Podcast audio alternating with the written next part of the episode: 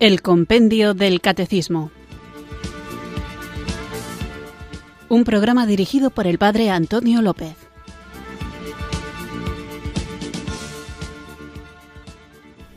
Muy buenas tardes, queridos oyentes de Radio María. Recibido un cariñoso saludo desde Irurzun, en Navarra, quienes sintonizáis una tarde más esta radio que cambia vidas, esta emisora de la Virgen, Radio María, para escuchar el programa El Compendio del Catecismo, nuestro espacio diario de formación católica en el que tratamos de conocer la fe que queremos vivir, compartir y defender. Estamos tratando el tema del orden sacerdotal, y digo bien ahora orden sacerdotal porque después de haber hablado del orden episcopal, de los obispos, nos centrábamos ahora en concreto en la vida y el ministerio de los sacerdotes. Vamos a continuar con este tema y soy consciente de que todo lo que pueda decir en el espacio de este programa es insuficiente para expresar la grandeza del sacerdocio la importantísima, necesaria labor que el sacerdote realiza en la Iglesia y ojalá que estos programas dedicados al orden sacerdotal nos hagan comprender cuánto necesitamos a los sacerdotes. Necesitamos a los sacerdotes porque cumplen con las tres funciones que Cristo encomendó que realizáramos continuando lo que Él mismo hizo el sacerdote anuncia, enseña en nombre de Cristo presente, propone la verdad que es Cristo mismo, su palabra, su modo de vivir. El sacerdote cree, acoge y trata de vivir ante todo como propio lo que el Señor ha enseñado y la Iglesia ha transmitido. Jesús, en su infinita misericordia, ha confiado a los sacerdotes una gran tarea, la de ser anunciadores de su palabra, de la verdad que salva, ser su voz en el mundo para llevar aquello que contribuye al verdadero bien de las almas y al auténtico camino de la fe. Además, el sacerdote, aparte de enseñar, y esta es su tarea fundamental, santifica. Ningún hombre, por sí mismo, partiendo de sus propias fuerzas, puede poner a otro en contacto con Dios. El don, la tarea de crear este contacto, es parte esencial de la gracia del orden, y esto se realiza en el anuncio de la palabra de Dios, en la luz que nos sale al encuentro, se realiza de un modo particularmente denso en los sacramentos, porque la inmersión en el misterio pascual de la muerte y resurrección de Cristo acontece en el bautismo, se refuerza en la confirmación y en el sacramento de la reconciliación, se alimenta en la Eucaristía, que es el sacramento que edifica la Iglesia como pueblo de Dios, cuerpo de Cristo y templo del Espíritu Santo. Por tanto, es Cristo mismo quien nos hace santos, es decir, nos atrae a la esfera de Dios. Pero como acto de su infinita misericordia, llama a algunos para estar con Él y convertirse, mediante el sacramento del orden, pese a su pobreza humana, en partícipes de su mismo sacerdocio, ministros de santificación, dispensadores de sus misterios, puentes de encuentro con Él, de su mediación entre Dios y los hombres y entre los hombres y Dios. Como cuentan los Evangelios, Jesús dice que el anuncio del reino de Dios es el objetivo de su misión. Pero este anuncio no es solo un discurso, sino que incluye, además del discurso, su mismo obrar, sus signos, los milagros que Jesús realiza para indicar que el reino es una realidad presente y que coincide en última instancia con su misma persona. Y lo mismo vale para el ministerio sacerdotal. Él, el sacerdote, representa, hace presente a Cristo, el enviado del Padre, continúa su misión mediante la palabra y el sacramento que es su propia vida en esta totalidad de cuerpo y alma, de signo y palabra. Además, el sacerdote tiene la misión de guiar y orientar a través de los pastores de la Iglesia. Cristo apacienta a su rebaño. Es Él quien lo guía, lo protege, lo corrige también cuando es necesario porque lo ama profundamente. Pero el Señor Jesús pastor supremo de nuestras almas, sumo, eterno sacerdote, ha querido que el colegio apostólico, es decir, los obispos, en comunión con el sucesor de Pedro y los sacerdotes, colaboradores suyos, participen en esta misión de hacerse cargo del pueblo de Dios, de ser educadores en la fe, orientando, animando y sosteniendo a la comunidad cristiana, procurando personalmente o por medio de otros que cada uno de los fieles sea conducido en el Espíritu Santo a cultivar su propia vocación según el Evangelio, a la caridad sincera y diligente y a la libertad con que Cristo nos liberó. Todo pastor, por tanto, es el medio a través del cual Cristo mismo ama a los hombres. El pastor es pastor guiando y custodiando la grey y a veces impidiendo que se disperse o que coma de pastos malos, envenenados, dañinos. Fuera de una visión clara y explícitamente sobrenatural, no sería comprensible la tarea de gobernar propia de los sacerdotes. En esta vida no hay bien mayor que llevar a los hombres a Dios, despertar la fe, sacar al hombre de su inercia y de su desesperación para darle la actividad, el dinamismo, la esperanza de que Dios está cerca y guía la historia personal, la de cada uno de nosotros y la del mundo entero. Así que ojalá que nos sirva este programa para descubrir la belleza del sacerdocio. Quien nos lo va a hacer ver no es mi voz ni el contenido del compendio del catecismo, sino la fuerza del Espíritu Santo que actúa en nosotros, así que comenzamos invocándolo con fe.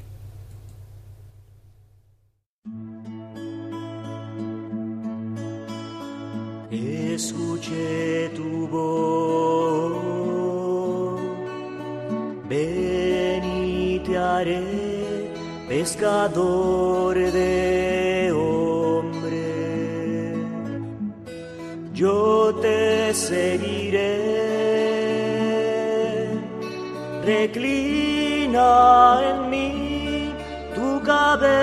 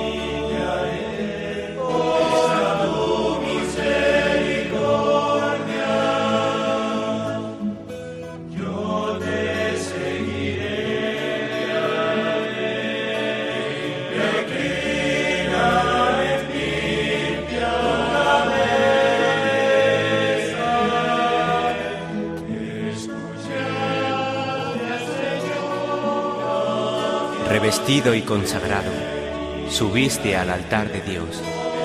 Las manos recién ungidas, tu pecho, roto de amor, viose inútil, impotente, para albergar los latidos de tu pobre corazón. Miles de ángeles en fiesta rodearon el ara santa, y mil toques de campana, voces fueron que a los vientos anunciaron que ha llegado a la tierra el Rey eterno a manos de un sacerdote, su indigno y humilde siervo. Al celebrar las primicias del gran misterio y gran don, ofreciste el pan y el vino, el cáliz y el copón. Y en la elevación, en la hostia consagrada, estuvo tu corazón. Víctima y sacerdote, hay dignidad mayor.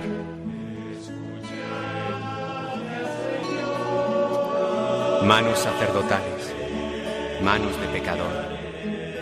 Cuando Dios bajó a ellas desde el cielo, cuando fueron pesebre de tu amado, dulces lágrimas brotaron de tus ojos, que perplejos contemplaban asombrados al Dios que creó cielos y tierra.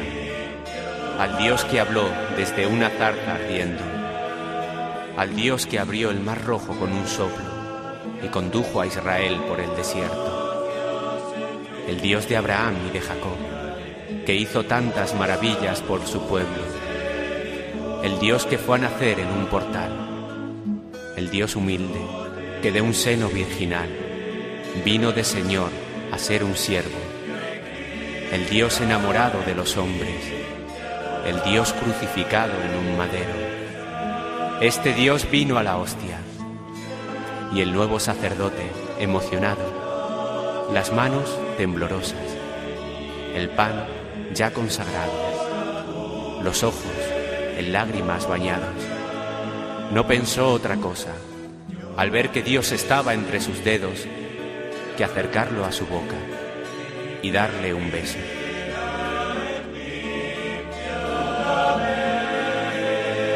Y este Dios lloró también. Lloró de alegría y de contento, al sentir en su carne victimal primero el cálido aliento, después el beso amoroso del nuevo sacerdote eterno.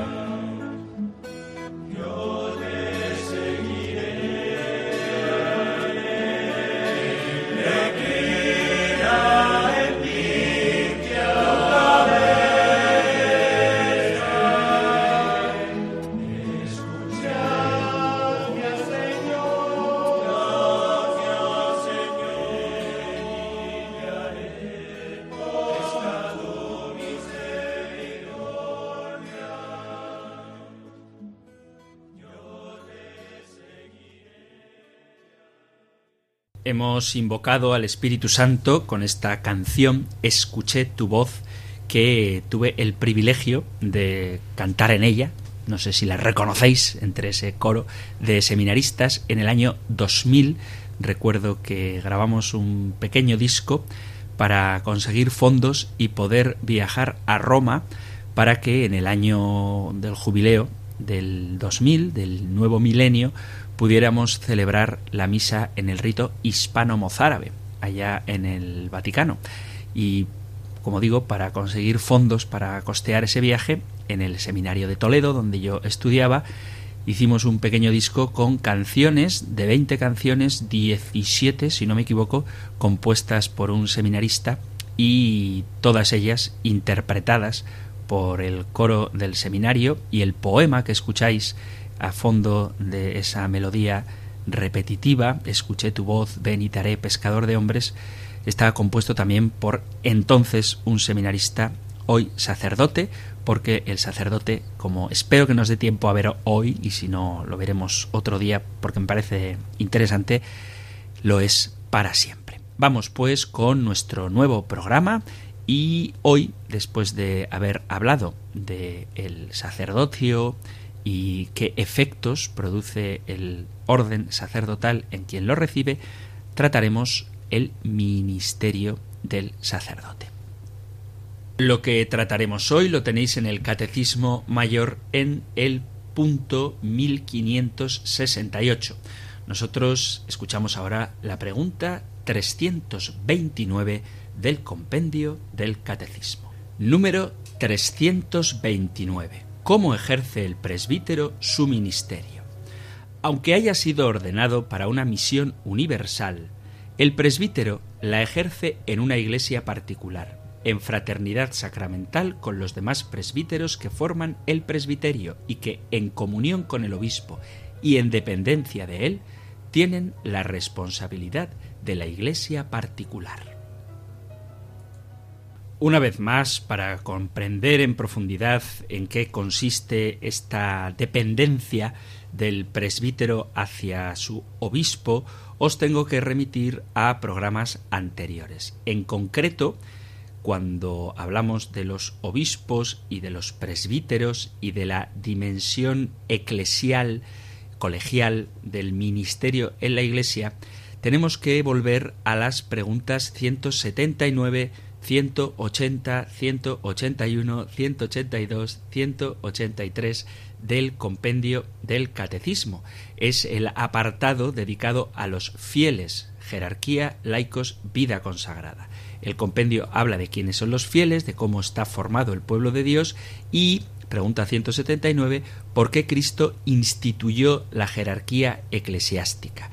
Después se plantea en qué consiste la dimensión colegial del ministerio de la Iglesia. Dice, a ejemplo de los apóstoles, elegidos y enviados juntos por Cristo, la unión de los miembros de la jerarquía eclesiástica está al servicio de la comunión de todos los fieles. Cada obispo ejerce su ministerio como miembro del colegio episcopal en comunión con el Papa, haciéndose partícipe con él de la solicitud por la Iglesia universal. Y luego dice, los sacerdotes ejercen su ministerio en el presbiterio de la Iglesia particular en comunión con su propio obispo y bajo su guía.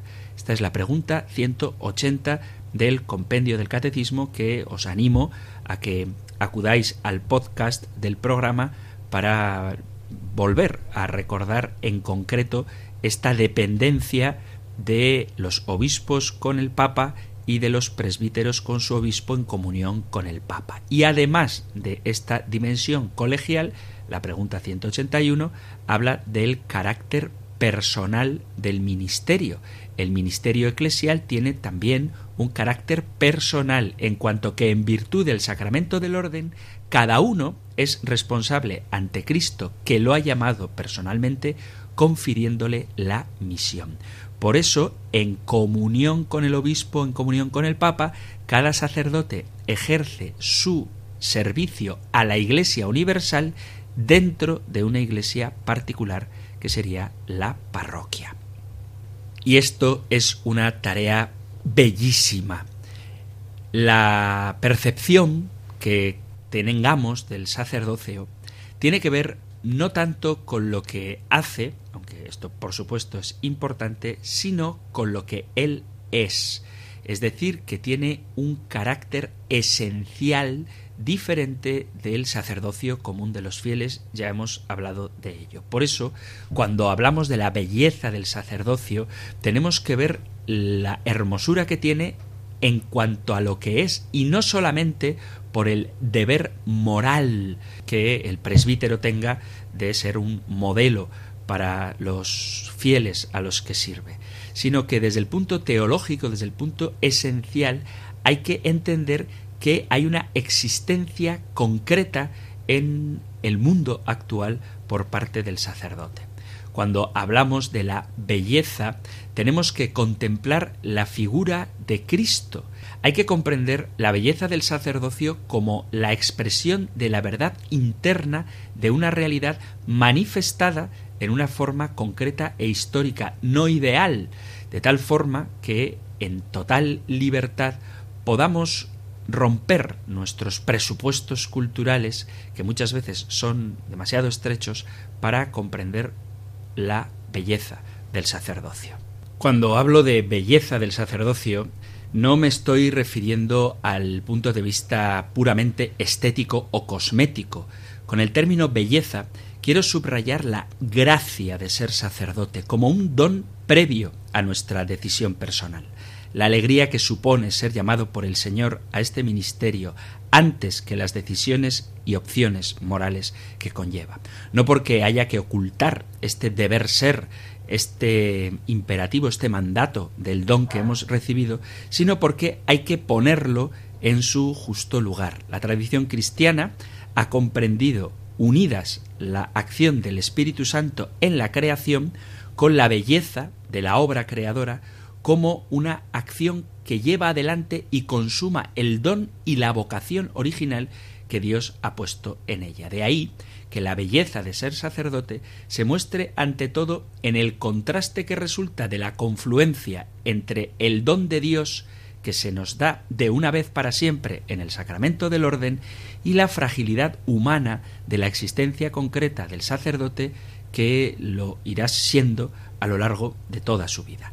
La belleza del sacerdocio no está en aparecer ante el mundo con una santidad y perfección separada del resto de los mortales, sino en la docilidad al Espíritu de Dios que va conformando en esta paradoja de nuestra vida una existencia a imagen de la de Jesucristo. Por eso, cuando hablamos de la belleza del sacerdocio, aparece a la vez la gracia del Señor, que nunca falta, pero también la cruz, su gloria, pero también el peso, su atractivo, pero también su extrañeza, tanto para quien vive su vocación consciente de su ser pecador, como para la sociedad y la cultura que nos rodea. Muchas veces se nos olvida que el sacerdote es, ante todo, una persona llamada por el Señor para ser su discípulo. Ser sacerdote no comienza por una decisión personal, sino por una llamada de Cristo. En una sociedad donde la libertad personal y la autonomía se ha convertido en una especie de realidad sagrada, ser cura comienza por la decisión y la libertad de otro, que es Dios quien llama. Esta realidad cuesta percibirla porque al inicio parece que se trata de una decisión personal que nace de la libertad individual, pero uno va aprendiendo que esto, aunque es verdad que uno responde a la llamada, no significa que sea iniciativa del hombre. La historia de un sacerdote no comienza cuando él decide ser sacerdote, sino que comienza en la llamada libérrima, absolutamente libre y gratuita de Dios. Es Dios quien decide en su amor y misericordia compartir con los hombres la misión de Jesús, asociándonos a su tarea, a su misión y a su persona. Por eso, por mucho que un sacerdote avance en el camino de su vocación, siempre ha de ser consciente de que es un discípulo que sigue al Señor. El inicio de su ser y su vocación no está en él, sino en ser llamado por Dios. Y por esta razón pertenece a la esencia y naturaleza de su vocación y de su vida mantenerse con fidelidad en el seguimiento de Cristo. Se hizo hace unos cuantos años una encuesta entre diversos sacerdotes preguntándoles el motivo por el cual se hicieron sacerdotes. La respuesta de uno de ellos, que seguramente a muchos os sonará el nombre, Hans Urs von Balthasar, es sobrecogedora. Tú has sido llamado, tú no servirás, hay quien se servirá de ti. Tú no debes hacer proyectos, no eres más que una piedra pequeña de un mosaico preparado desde hace tiempo. Yo no debía más que abandonarlo todo y seguirle. En realidad, resuenan las palabras de Jesús en el Evangelio cuando dice a sus discípulos, Evangelio de Juan capítulo 15, versículo 8, No sois vosotros los que me habéis elegido, soy yo quien os he elegido y os he destinado para que vayáis y deis fruto. O aquellas otras palabras del Evangelio de San Marcos en el capítulo 3, versículo 13, que con fuerza subraya que cuando Jesús eligió a los doce apóstoles, llamó a los que quiso, un querer de Jesús, que implica su libre voluntad y decisión soberana, a la vez que el amor que deposita en quien es elegido libre y gratuitamente. Esta previa verdad fundamental, vinculada al origen de la vocación sacerdotal, no se queda solo en el inicio, sino que es el fundamento necesario para toda la vida apostólica. Un sacerdote siempre es discípulo y nunca está el discípulo por delante de su maestro. Y desde esta lógica hay que entender el papel de la formación en el sacerdocio. Desde luego que toda profesión necesita una capacitación para ejercerla, y el oficio sacerdotal también requiere la formación necesaria, pero esta formación es la expresión concreta de que un sacerdote siempre es un discípulo. Esta se vive con intensidad en el tiempo del seminario, donde el futuro sacerdote, a la vez que profundiza en la pureza de su intención y en la verdad de su vocación, va tomando conciencia de que es Cristo quien precede, como dice el Papa Francisco, quien primerea sobre toda nuestra vida y por supuesto también en la llamada. La vocación no pertenece al seminarista ni al sacerdote, sino a Cristo y a su Iglesia. Ese proceso de expropiación hacia Cristo, ese darle nuestra vida, es el objeto de la vocación hacia la Iglesia. Y esto es muy importante a la hora de decidir entrar en el seminario, que es un periodo de formación y discernimiento. Pero la última palabra la tiene siempre la Iglesia, la tiene siempre Cristo. Como se ha puesto de relieve en el documento del Papa San Juan Pablo II, la exhortación apostólica Pastores Davo Bobis, la formación sacerdotal es una exigencia permanente. Y la razón es esta misma, no sólo para mantener la calidad de la capacitación para el desempeño de una función, sino porque el sacerdote es siempre discípulo de Jesús y seguidor de su Señor y Maestro. El déficit de la formación sacerdotal que a veces se puede vivir es expresión de una crisis todavía mucho más profunda, y es que un sacerdote puede olvidarse, y esto sería trágico, de su condición de discípulo, y esto en todas las dimensiones de la vida, en la dimensión humana, intelectual, pastoral, espiritual y comunitaria. Es aquí donde se juega la posibilidad de la renovación de la vida y el ministerio de los sacerdotes. Podemos cambiar las estructuras pastorales, puede cambiar, y de hecho cambia, la situación cultural y social. Pero si no trabajamos en esta dimensión personal de la vocación, que nos haga conscientes de que somos esencialmente discípulos y seguidores de Cristo, todos los cambios que se hagan serán superficiales y no afectarán a la vida real de los presbíteros. Debemos reconocer que esto no es fácil, pues la vida apostólica y misionera nos lleva a ser pastores y representantes visibles de la comunidad cristiana a la que tenemos que acompañar y guiar. Pero por otro lado, estamos necesitados, también los sacerdotes, de ser acompañados y guiados por otros y principalmente por el Señor. Sacerdotes, curas, presbíteros, apóstoles, todos ellos son nombres que utilizamos para referirnos a aquellos bautizados que en la Iglesia son elegidos para el ejercicio del ministerio ordenado. Todos estos nombres son legítimos, aunque algunos tienen distintos matices. El Concilio Vaticano II también utiliza estas expresiones, aunque a la hora de exponer los principios fundamentales de su ser y su misión, elige la expresión ministerio apostólico. ¿Por qué? ¿Qué consecuencias tiene esta expresión ministerio apostólico para la comprensión del sacerdocio? Ante todo significa que el centro de referencia del sacerdocio es Cristo y los apóstoles. Antes se reducía la visión del sacerdote exclusivamente al sacrificio de la misa, entendiéndola en el sentido litúrgico, en el sentido ritual, pero el decreto Presbyterorum Ordinis del Concilio Vaticano II pone el centro de referencia en el envío del Hijo por parte del Padre. Dice así Presbyterorum Ordinis número 2. El Señor Jesús, a quien el Padre santificó y envió al mundo, hizo partícipe a todo su cuerpo místico de la unción del Espíritu con que Él está ungido. El mismo Señor constituyó algunos de ellos ministros que, ostentando la potestad sagrada en la sociedad de los fieles, tuvieran el poder sagrado del orden para ofrecer el sacrificio y perdonar pecados y desempeñaran en nombre de Cristo la función sacerdotal a favor de los hombres.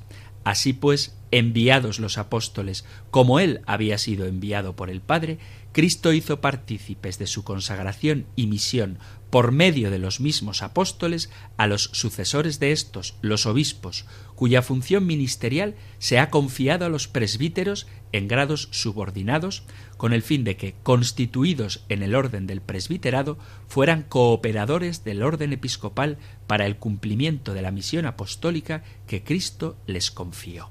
El punto de partida para la comprensión del ministerio ordenado es la consagración y misión del Hijo enviado por el Padre. En esta misión está unido todo su cuerpo, que es la Iglesia, ungida y enviada por el mismo Espíritu de Cristo. Con una misión y consagración especial son enviados los apóstoles y los sucesores de estos, es decir, los obispos. Y desde este ministerio apostólico es comprendido el ministerio ordenado, los curas, los sacerdotes. Su función es obrar en nombre de Cristo cabeza en tres órdenes o ministerios, el de la palabra y el anuncio del Evangelio, el de los sacramentos y la celebración de la Eucaristía, el de la guía y conducción del pueblo de Dios en su camino hacia el reino. Por eso, un título muy bonito para los sacerdotes es el de apóstol de Jesucristo. Y como ejemplo tenemos a San Pablo, él, como cada uno de nosotros, no hemos conocido personalmente a Jesús terreno, sino que seguimos a Jesús resucitado. Para San Pablo hay dos títulos que añade a su nombre en la presentación que él mismo hace en sus cartas, poniendo de relieve cuál es su identidad más profunda. Los dos títulos son esclavo de Cristo Jesús y llamado a ser apóstol, inicio de la carta a los romanos. Ambos significan una misma cosa, son expresión de dignidad y por otro lado de que Él es propiedad e instrumento en manos de Cristo. El título de apóstol sitúa el ser sacerdotal en dependencia absoluta del Hijo, tanto de su misión como de su persona. Por eso, en este título que San Pablo se da a sí mismo, esclavo de Cristo, llamado a ser apóstol, vemos con claridad cuál es la identidad del sacerdote. Cuando Pablo se llama a sí mismo esclavo, se ve con claridad que a pesar de que él está escribiendo la carta a los romanos y está anunciando el Evangelio a modo de síntesis personal, es decir, la carta es suya, no se presenta en nombre propio, sino en nombre de quien lo envía, en el nombre de su Señor. Esta absoluta dependencia se expresa de forma clara cuando utiliza el título de esclavo y no está utilizando la expresión servidor, sino esta expresión todavía más radical e incluso escandalosa que es la de esclavo, él que se consideraba también un ciudadano libre. Ya en la carta a los filipenses se presenta como aquel que ha sido poseído y alcanzado enteramente por el Señor. Carta a los Filipenses capítulo 3 versículo 12. Por esta razón no se conforma con servir al Señor, pero siendo Él, en el fondo, el Señor y dueño de su propia vida, sino que sirve al Señor y a su Evangelio siendo consciente de que ha pasado a ser propiedad del Señor e instrumento suyo. En una formulación muy frecuente podemos decir que se ha convertido en su propio cuerpo. A pesar de esta afirmación, que nos puede parecer extrema, esto es en realidad lo que hoy decimos cuando expresamos teológicamente que el apóstol, el sacerdote, actúa en persona de Cristo, in persona Christi, una realidad que aparece de forma visible y la realizamos ejemplarmente y de forma suprema en la celebración de la Eucaristía, sobre todo en el sacramento de la reconciliación, también, aunque no de forma exclusiva. En estos sacramentos, el sacerdote, apóstol y esclavo de Cristo dice Tomad, esto es mi cuerpo, yo te absuelvo en el nombre de el Señor. No decimos tomad, este es el cuerpo de Cristo sino este es mi cuerpo. Hasta ahora, esta presidencia de la Eucaristía se había entendido como una especie de poder sagrado o dignidad personal, y ciertamente algo de eso hay, pero este poder y dignidad está vinculado estrechamente al servicio como esclavo, tal y como Pablo nos enseña con su propia vida, siendo resplandor de la vida y ejemplo del Señor que tomó, como dice el cántico a los filipenses, la condición de esclavo. Actuamos en nombre de Cristo los sacerdotes, pero no somos Cristo.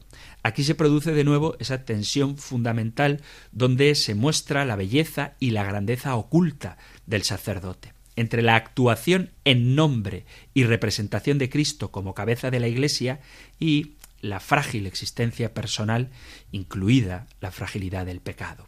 Cristo se hace presente en la fragilidad de la existencia del sacerdote. El que envía se hace presente en quien es enviado. Decía Benedicto XVI en la clausura del año sacerdotal del 2010, el sacerdocio no es un simple oficio, sino un sacramento. Dios se vale de un hombre con sus limitaciones para estar a través de él presente entre los hombres y actuar en su favor. Esta audacia de Dios que se abandona en las manos de seres humanos, que aun conociendo nuestras debilidades considera a los hombres capaces de actuar y presentarse en su lugar, esta audacia de Dios es realmente la mayor grandeza que se oculta en la palabra sacerdocio. Un momento decisivo para la dilucidación del sentido de esta actuación en nombre de Cristo respecto a la vida concreta del presbítero fue la controversia donatista, allá por el siglo III al V. Es cierto que es una situación límite y no puede ser como una norma ordinaria de dispensación de los misterios de Dios. Los sacramentos, era la pregunta que ponían en cuestión los donatistas, los sacramentos dispensados por un sacerdote que ha traicionado la fe, ¿son válidos? ¿Los sacerdotes que llevan una vida pecadora tienen capacidad para santificar a través de sus palabras? La respuesta es, la respuesta católica, es que sí, porque ellos no representan a Cristo sustituyéndolo, sino que es Cristo quien por la fuerza del Espíritu se hace presente en la acción sacramental. Es Cristo quien anuncia el Evangelio, quien bautiza, quien preside la Eucaristía. Todos, el sacerdote primero, han de ser conscientes de esta distancia entre el ser y la misión. La vida ascética del sacerdote está en ir acercando cada vez más estas dos dimensiones, pero siendo consciente siempre y con humildad de que esta distancia, esta tensión, esta paradoja entre lo que él es cuando está celebrando que es Cristo y lo que él como hombre vive, que es su propia debilidad y pecado, son infranqueables, lo que no quita que el Señor, fiel siempre a sus promesas, actúe en la persona del sacerdote, aunque éste sea un pecador. El sacerdote, en sentido estricto, no es otro Cristo, sino que es Cristo quien se hace presente a través de los gestos, palabras y acciones del sacerdote. Él no es Cristo, sino apóstol de Cristo y esclavo del Señor.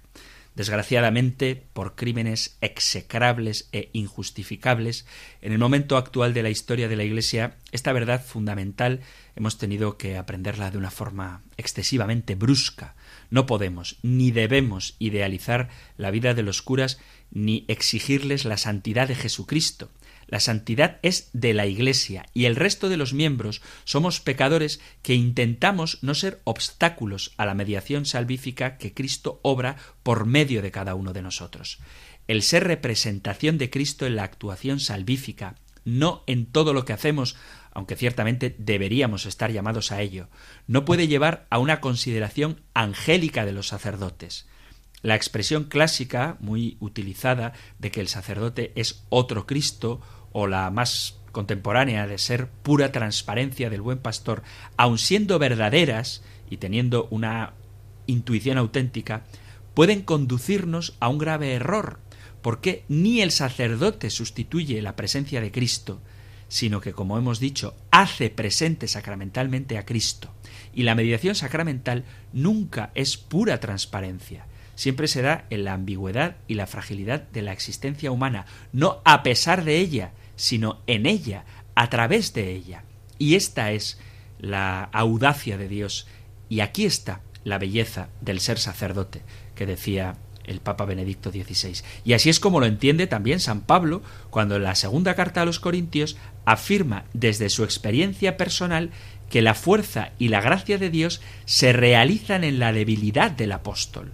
Una de las pruebas más duras de la vida sacerdotal es experimentar el fracaso de que la realidad que uno empieza a vivir en su ministerio no coincide totalmente con los deseos que uno ha ido creando a lo largo de la formación para el sacerdocio en el seminario.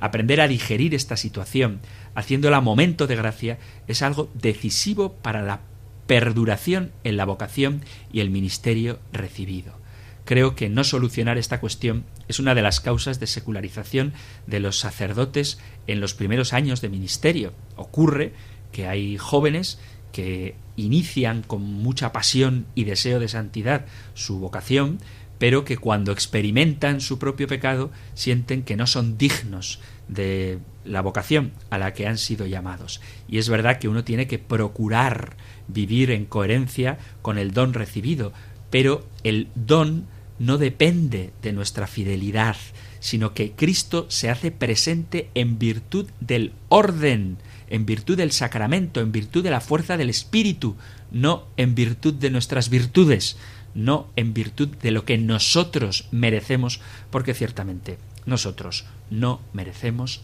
nada. El Evangelio, el cuerpo de Cristo, el reino de Dios, son realidades que nos superan infinitamente y respecto a las cuales nunca podremos estar a la altura de las circunstancias.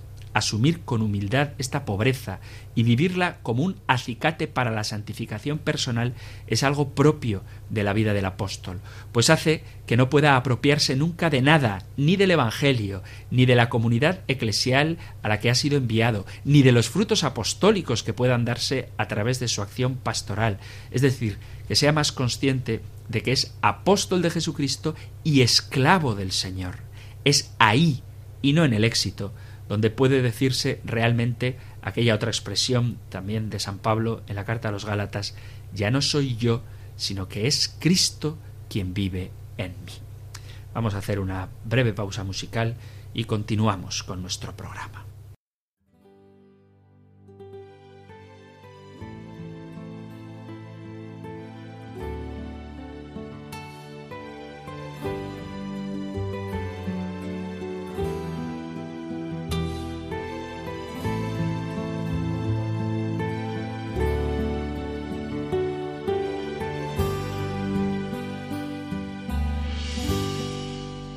Dicen por ahí que loco me volví, que solo hablo de Dios, de la salvación, que ya no soy el mismo, aquel que un día fui, que han cambiado mi vida y mi forma de vestir.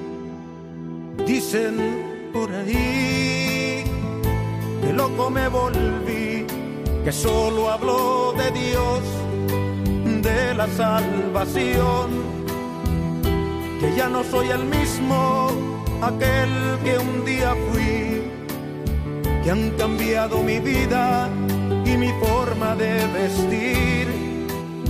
Y yo me río y les digo que ya no vivo yo, mas Cristo vive en mí. Y la vida que ahora vivo en la carne, la vivo por fe en el Hijo de Dios, el cual me amó y se entregó a sí mismo por mí. Y si me llaman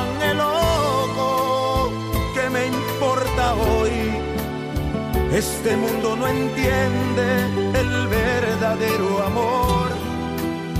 Cuando Cristo Jesús, colgado de un madero, su vida entregó.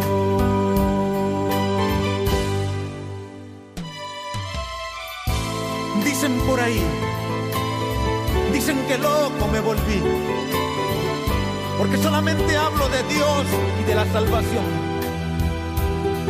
pero es que este mundo no entiende, no entiende que ya no vivo yo, mas Cristo vive en mí.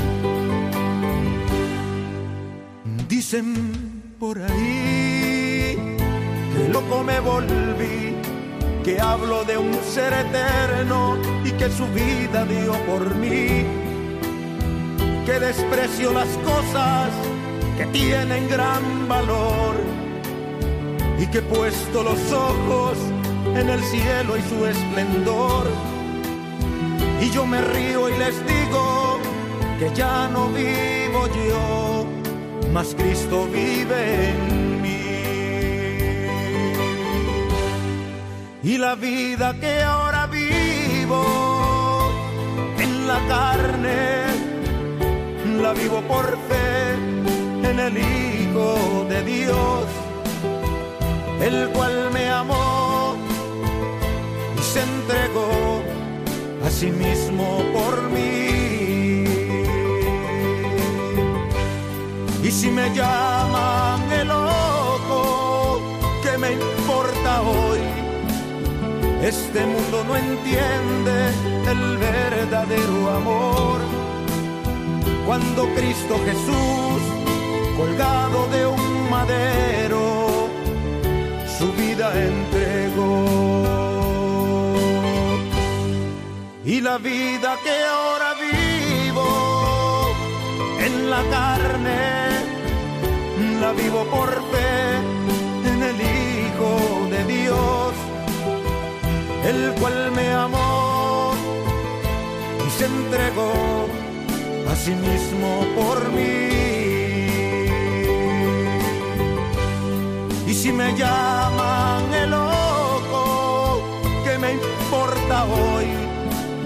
Este mundo no entiende el verdadero amor. Cuando Cristo Jesús, colgado de un madero, su vida entregó. Dicen por ahí que loco me volví y loco he de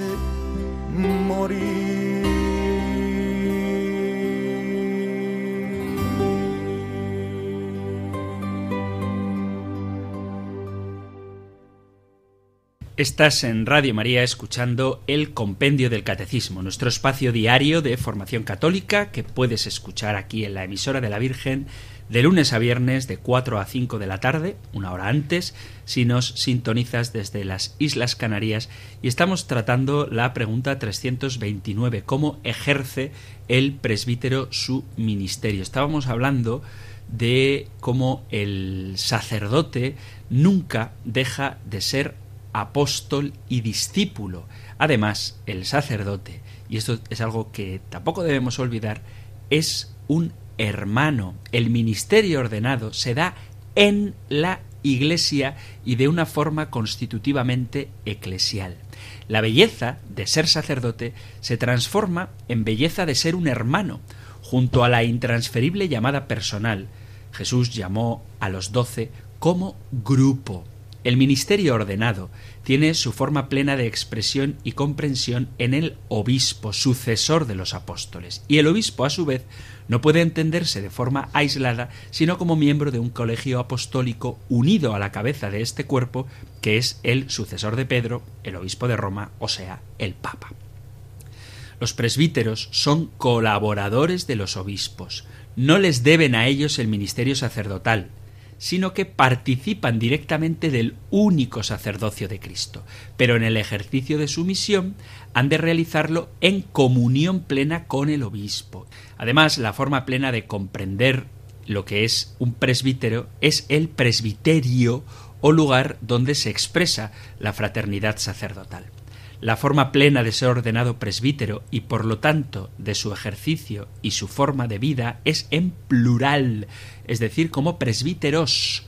Y no hace falta que un sacerdote pertenezca necesariamente a una comunidad concreta o a una orden religiosa que tiene su propio carisma y sus votos de vida comunitaria. Aquí, en el caso del presbítero como tal, al margen de que sea religioso o diocesano, la comunidad es sacramental, es decir, que no nace de un voto o de una regla, sino de la naturaleza misma del sacramento del orden. Está dada en el sacramento mismo. No es una cuestión opcional o de carismas, sino algo constitutivo del ser sacerdotal. Desde un punto de vista importante, la dimensión comunitaria de la vida y de la misión del ministerio ordenado pide que las estructuras pastorales de la Iglesia tengan esto en cuenta. Si falta el aspecto comunitario de la vida sacerdotal, podríamos incurrir en una especie de funcionarialización de la vocación, convirtiendo el ministerio en una profesión pública con un horario determinado, dejando para la vida privada otros menesteres y así a la larga creando una especie de doble vida. Hay que huir de la privatización de la vida del sacerdote, del aislamiento y del individualismo. La vida aislada, con falta de participación en el presbiterio, en la comunión real con otros sacerdotes, puede provocar una secularización de hecho en la vida del sacerdote que luego se podrá formalizar en una secularización canónica o no. Porque si uno vive su sacerdocio independientemente de los hermanos sacerdotes que están en comunión con el obispo, acabará convirtiéndose en un funcionario. Y esta dimensión comunitaria de nuestra vida sacerdotal se vuelve más necesaria todavía en el actual contexto histórico. Hoy la Iglesia vive prácticamente en la diáspora y dentro de ella especialmente el orden de los presbíteros. A veces se habla de la soledad del sacerdote y esta soledad se ve mitigada y desde luego se puede vivir con mucha paz y alegría cuando el sacerdote se entiende a sí mismo como un miembro del presbiterio, del conjunto de los sacerdotes que en comunión con su obispo tiene una misión que va más allá de la pobreza de su propia parroquia. Esto lo digo sobre todo pensando en aquellos sacerdotes que están destinados en pueblos o bien pequeños en número o bien muy fríos en cuanto a la práctica religiosa, donde la figura del sacerdote a lo mejor no es estimada, al menos por la mayoría de los fieles, y se podría caer en una especie de encerrarse uno en sí mismo, pensando que su vida está limitada únicamente a la pobreza de sus tareas pastorales, cuando en realidad cada pequeña acción, si se ve en el conjunto de su diócesis, teniendo al obispo como padre, acompañador, cercano y amistoso, y a los demás hermanos sacerdotes toda la dimensión de la diócesis unida a la Iglesia Universal hace que cada pequeño acto cobre un sentido nuevo y se dé valor incluso a las celebraciones litúrgicas con poca participación de fieles. El sacerdote, además de unido a su obispo y a su presbiterio, en esta dimensión comunitaria, tiene que tener en cuenta que es un hermano entre hermanos con otros miembros de la Iglesia. Que el presbítero sea apóstol de Cristo, que actúa en representación suya como cabeza de la Iglesia, no puede inducirnos a pensar que el sacerdote está fuera de la Iglesia.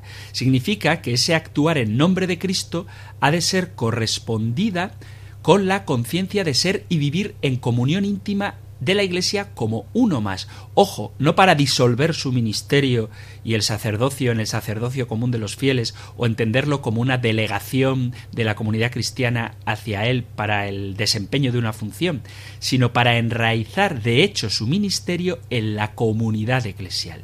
Y nuevamente esta dimensión teológica hay que concretarla desde la perspectiva histórica concreta que nos toca vivir, tanto en las estructuras pastorales, poniendo de relieve que los seglares participan también de la misión de Cristo, sacerdote, profeta y rey, que son colaboradores de la única misión de la Iglesia, como en la vida diaria de las relaciones personales, evitando el clericalismo que tanto afecta.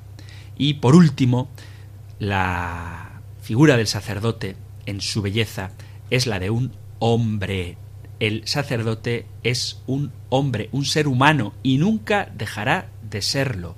El sacerdote consagrado a Dios tiene una dimensión secular propia a su esencia y a su espiritualidad. Ojo, cuando hablo de secularidad de la vida del sacerdote diocesano, no me refiero a la mundanización, sino al carácter secular de la Iglesia, de todo cristiano y de el sacerdote, que ha de vivir siempre en esa tensión interna del Evangelio de San Juan, donde dice que vivimos en el mundo sin ser del mundo. Dice Presbyterorum Ordinis. No podrían ser ministros de Cristo si no fueran testigos y dispensadores de otra vida más que la terrena, pero tampoco podrían servir a los hombres si permanecieran extraños a su vida y a sus condiciones. Por eso San Pablo, en la carta a los romanos, nos pide no conformarnos a este mundo, sino más bien transformarnos en el lugar donde se toman las decisiones de la vida, en la mente, viviendo plenamente nuestra condición humana y creatural, sin renunciar a la cultura en la que cada uno de nosotros vivimos. Los sacerdotes, en virtud del orden, representamos a Cristo y no somos conscientes de que esto se da de forma especial en el contexto litúrgico. Pero esto ha de ir acompañado de una auténtica existencia humana en las principales dimensiones donde ésta se realiza, en las manos que trabajan, en la inteligencia desde donde pensamos, en nuestra voluntad desde la que en libertad obramos, en el corazón desde el que amamos. Y aquí es donde tenemos que seguir creciendo en madurez, siendo conscientes de que somos realmente seres humanos que vivimos con otros seres humanos y que el hecho de estar consagrados a Dios por el orden sacerdotal no nos saca de nuestro ser ni de nuestra vida sacerdotal, sino que enraiza en el mundo concreto y nos hace solidarios del camino de tantos hombres de nuestro tiempo que, como nosotros, están llamados a consumar su vida en la única vocación humana el trabajo con que nos ganamos el sustento, la inteligencia que ponemos al servicio de la vida, la voluntad con la que obramos en libertad y el amor con que amamos a nuestros semejantes forman parte de nuestro ser sacerdotal y es aquí donde ha de mostrarse nuestra caridad pastoral y la imagen, la representación de Cristo buen pastor que somos. Sólo así aparecerá ante los hombres la belleza en toda su gloria y su peso de ser sacerdote en la cultura actual. Oremos por los sacerdotes. Nos hace falta la oración de nuestro pueblo. Nos hace falta el apoyo, la cercanía, la amistad, el reconocimiento de la importancia que tiene que no perdamos nuestra identidad para cumplir aquello a lo que Dios nos ha llamado. Y pidamos también para que haya muchos jóvenes que respondan a la vocación cuando el Señor les llame termino el programa porque se nos acaba el tiempo y os recuerdo que si hay algún tema del que queráis hablar, alguna cuestión que plantear, alguna discrepancia a propósito de lo que he dicho sobre los sacerdotes o sobre cualquier otro tema de nuestra iglesia, podéis enviar vuestros mensajes al correo electrónico compendio arroba radiomaria.es, compendio arroba radiomaria.es o al número de teléfono de WhatsApp 668 594 383 668 594-383. Terminamos recibiendo la bendición del Señor. El Señor te bendiga y te guarde, el Señor ilumine su rostro sobre ti y te conceda su favor, el Señor te muestre su rostro y te conceda la paz. Muchísimas gracias por estar ahí, gracias por escuchar el compendio del catecismo y si queréis, volveremos a encontrarnos en un próximo programa. Un fuerte abrazo.